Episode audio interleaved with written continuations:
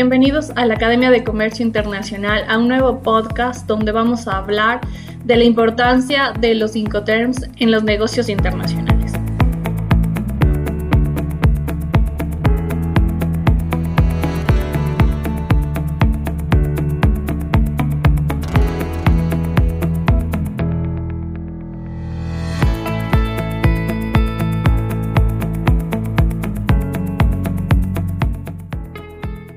Este tema viene arraigado a raíz de nuestras consultorías que nosotros realizamos a diferentes importadores y vemos cómo existe una falencia de conocimiento en los términos eh, de negociación, que es súper importante para nosotros poder tener las reglas claras entre un vendedor y un comprador. Partamos de qué significa, un, qué los Incoterms.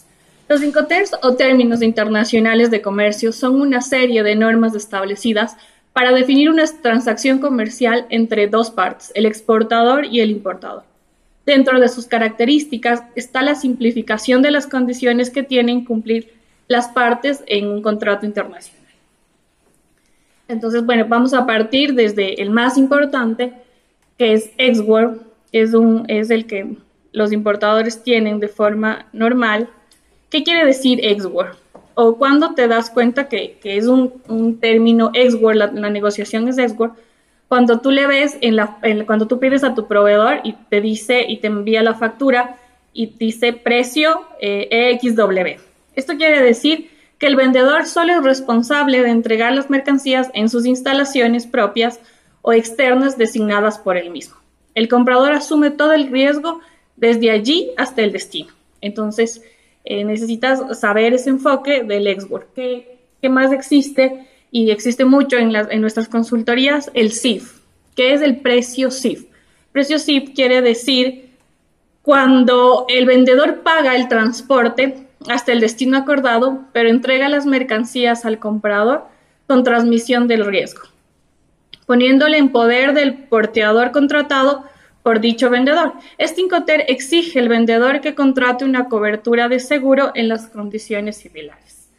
Entonces, cuando nosotros hacemos la negociación internacional, debemos percatarnos en la proforma si dice precio CIF. Al decir precio CIF quiere decirnos que nos están, eh, que nos están vendiendo la mercancía con el valor de mercancías, con el flete internacional, en este caso nosotros en Ecuador, hasta el puerto de Guayaquil. Eh, igual tenemos eh, un precio, eh, el precio FOB, que para mí es el, más importante, porque el precio FOB es el vendedor, cuando el vendedor entrega la mercancía al comprador y la mercancía se coloca al lado del buque, designados por el comprador en el puerto de embarque. A partir de este punto, el riesgo lo asume el comprador. Este, para mí, es el Incoterms más importante, porque al, al nosotros poder contratar en precio FOB, tenemos varias ventajas. Nosotros podemos contratar el embarcador aquí en el Ecuador y pues ya nosotros eh, hacemos que ellos asuman su responsabilidad como embarcadores. Se contrata el seguro internacional acá en Ecuador igual y la aseguradora, eh, tenemos mucho más ventaja tener a la aseguradora para poder hacer cualquier reclamo. De, igual aparte es una ventaja que al llenar una declaración aduanera en, en, la, en la parte de ya tributaria, el precio dice totalmente FOB, precio FOB. Entonces, eh, existe ese tipo de ventajas y así nosotros no, no damos ninguna duda o cualquier tipo de dudas a la aduana del Ecuador, ¿sí? Que al final de cuentas es lo importante. Lo importante es en la negociación internacional es que la manejemos con todos los parámetros para que cuando llegue acá al Ecuador, la aduana del Ecuador confíe en nosotros y nosotros y no tengamos ningún problema, ¿sí? Entonces, eso es la importancia eh, de los Incoterms en la negociación internacional. Ahora hablamos de la negociación internacional. La negociación internacional va a ser eh, vendedor y comprador siempre. Siempre obviamente debe existir un importador y un exportador y por ende deben tener sus reglas claras. Entonces, eh, los Incoterms son la regla clara que vamos a tener. Tú me vendes, vamos a poner un ejemplo, ¿no? Vamos a comprar llantas en China y al comprar llantas en China, eh, Pepito Pérez de Ecuador te dice, yo quiero las llantas en precio FOB en China.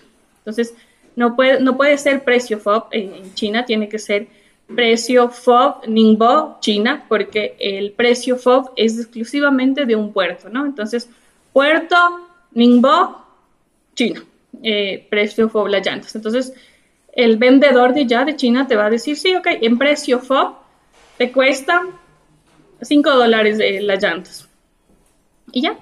Y al, al tú acá, en Ecuador, contratas tu embarcador, contratas tu seguro internacional y pues lo traes y, va, a ser va a ser mucho más eficiente porque el embarcador al tener tu, tu mercancía en China te va a decir, ok, ya estoy hecho cargo de la mercancía, me lo llevo a, Ecuador. Y para ti ya es una garantía de que esa mercadería está llegando a Ecuador. Entonces, eh, ahí va otra, otra importancia de los cinco terms. Em, también la, principal ventaja de los discounters es utilizar eh, esta terminología estandarizada para ser usada por las empresas que realizan negocios internacionales. De esta manera se tienen términos específicos o siglas que ayudan tanto a los proveedores como a los compradores a tener las normas claras. Eh, otro punto importante en que engloba la parte de la negociación internacional después de, los cinco términos, sí, es el flete internacional. ¿sí? Cuando nosotros empezamos en nuestra negociación internacional, debemos saber qué tipo de, buque se va a contratar, tipo de contenedor, con qué naviera se está trabajando, con qué em, puede ser también no solo eh, con qué agente de aduana vas a trabajar acá en Ecuador, qué consolidadora lo va a desconsolidar. Todo eso son eh, temas muy importantes que debes tener arraigado ya en la negociación internacional. Los negocios internacionales no solo se basan en, en sí, en la compra y venta de, los productos, el negocio internacional en sí debe el, importador enfocar en hacerlo eficiente. Una negociación internacional eficiente depende mucho desde el principio y, de, y depende mucho de cómo eh, cumples con la normativa que el Ecuador te pide. Entonces, tú analiza, por ejemplo, para hacer una compra hay que hacer el análisis de clasificación arancelaria, de documentos de control previo, de, como, comentábamos, de fletes, para poder eh, tener una optimización acá en el Ecuador y pues definitivamente ser lo que queremos ser, unos grandes importadores y, por ende grandes exportadores también. Otro punto importante para mí en, tener una negociación internacional eh, eficiente, apoyada por los Incoterms, es la parte de, es la, es la parte en sí eh, de, del análisis de qué es un, precio DDP. El precio DDP quiere decir ya la mayoría de, costos, fletes, seguros, tributos, almacenaje en Ecuador y todos los, valores que incluyen eso. Entonces, eh, hay que enfocarnos siempre en eso como importadores, en tener esos precios para nosotros poder ser competitivos aquí en Ecuador, ¿sí? Entonces, Podemos hablar también de la clasificación arancelaria, que es otro punto importante en la negociación internacional, porque si tú, como importador, no pides eh, los documentos de control previos, vas a tener problemas acá en aduana. Entonces, eh, y aparte de eso, lo importante de la clasificación arancelaria en los negocios internacionales es el análisis exacto del pago de tributos arancelarios, que sirve para ubicar y designar el código de las mercancías para llevar un registro de su ingreso, evita pago de impuestos eh, omitidos, así como el, embargo parcial o total de un embarque incorrectamente clasificado. Aquí les quiero dar un ejemplo que con mi experiencia eh, hay muchos casos en los que llegan al Ecuador, eh, por ejemplo, mercancías que tienen registros sanitarios. Y el hecho de tener registro sanitario y no haber obtenido el registro sanitario previo al embarque ahí va, un punto muy, importante de la negociación internacional, porque es previo al embarque. Si este documento de control previo no se obtuvo previo al embarque, entonces nosotros vamos a tener problemas acá en Ecuador. Pudo haber llegado al Ecuador con toda tranquilidad, pudimos haber obtenido el documento de control previo acá en Ecuador, pero ya no cumplimos con la normativa, porque la normativa nos decía obtener este documento de control previo antes del embarque. Entonces, esa mercancía, pues por ende se va a reembarcar. Y el hecho del reembarque ya es eh, haber eh, incurrido en gastos innecesarios y pues por ende perdemos nuestra inversión. Es ahí donde es ahí donde los importadores le empiezan a tener miedo a este tema de los negocios internacionales porque en realidad no es un tema de, no es un tema de dificultad, sino es un tema de carencia de conocimiento, carencia de, uso de las reglas y las normas internacionales, de las leyes nacionales y pues por ende de, de los cumplimientos de las mismas normativas. Hay muchas veces que, por ejemplo, en los importadores de ropa, la gente eh, tiene mucho miedo a los documentos de control previo, pero son documentos de control previo como INEN y MIPRO que son muy sencillos. Al final de cuentas son sencillos y son importantes para eh, poder cumplir con la normativa de, de, INEN o de MIPRO, pero no, es, no tienen su grado de dificultad. Tal vez los tributos arancelarios son un poco altos, pero igual son parte de equiparar con la producción nacional, porque muchas veces el importador encuentra una blusa en 2 dólares en China y con el arancel y todo, equipara acá a 8 dólares y, y, trata de llegar a la, al punto de competencia que tiene en el Ecuador. Entonces tampoco es grave. Es, un, un cuestión, es cuestión de buscar un buen proveedor, eh, realizarle diferentes eh, controles de calidad, inspecciones y, y temas de igual análisis arancelarios. Otro punto importante de la negociación internacional eh, para mí es eh, totalmente efectiva es la parte de, de cómo analizamos eh, las, leyes, las leyes nacionales. Las leyes nacionales, por ejemplo, en temas aduaneros existe el COPSI y el reglamento al COPSI. Entonces, es muy importante que como importadores tengamos eh, noción de siquiera dónde existen es, este, este tema de leyes. Por ejemplo, eh, en el COPSI podemos ver en muchas, en muchas normativas en las que nos amparan como importador y es una que, que les vamos a dejar acá gratis como Academia de Comercio Internacional, que, que me encanta, es el reconocimiento de las mercancías.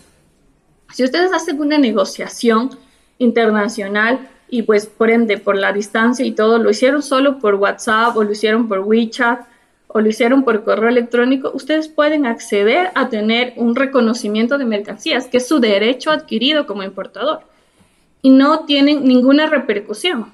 El único vínculo jurídico es la declaración aduanera. Entonces, si tienen algún tipo de duda, por ejemplo, eh, dudan en que el proveedor les haya enviado la cantidad, eh, la cantidad acordada, dudan que el proveedor haya enviado eh, la, por ejemplo, tuvimos un caso de, de, unos cosméticos en el que el proveedor se negoció cosméticos ABC y nos terminó mandando cosméticos MPQ. Entonces, ese es el ejemplo. Entonces, eh, siempre ustedes ya vayan manejando su, negociación con su proveedor y van viendo cómo él responde. Cuando el proveedor empieza a responder de maneras eh, muy lentas, por ejemplo, no, no, no, ha respondido los correos, eh, te dice ya te mando mañana, no te manda el embarque. Cuando llega acá al Ecuador, nosotros podemos hacer eh, este análisis de pedir el reconocimiento de mercancías y pues analizar que todo esté en orden. ¿sí? Una vez todo esté en orden, pues eh, efectuamos que nuestra negociación internacional está siendo totalmente eficiente y hacemos la declaración aduanera presentamos la factura, sin olvidarse que la factura es súper importante que tenga el precio o el precio con Incoterms y pues eso es un reglamento también que nos exige una de las normativas aduaneras, ¿sí? Entonces, eh, es muy importante eh, este tema de la, de la, ley aduanera para poder tener toda una negociación internacional eh, avanzada, con mucha eficacia y pues por ende sacar mejores precios de ser competitivos. El tema de la aduana aquí en el Ecuador. La aduana del Ecuador en sí no, es, no, no está regida a la negociación internacional, pero eh, implícitamente ella tiene que, ella controla también la negociación internacional, porque si bien el artículo de la buena fe le ampara para creer en lo que nosotros decimos, pues nosotros tenemos que eh, demostrarle, algún día tal vez hay algo que se llama control posterior, entonces posiblemente tendremos que demostrarle que nosotros no hemos abusado de ese artículo de la buena fe.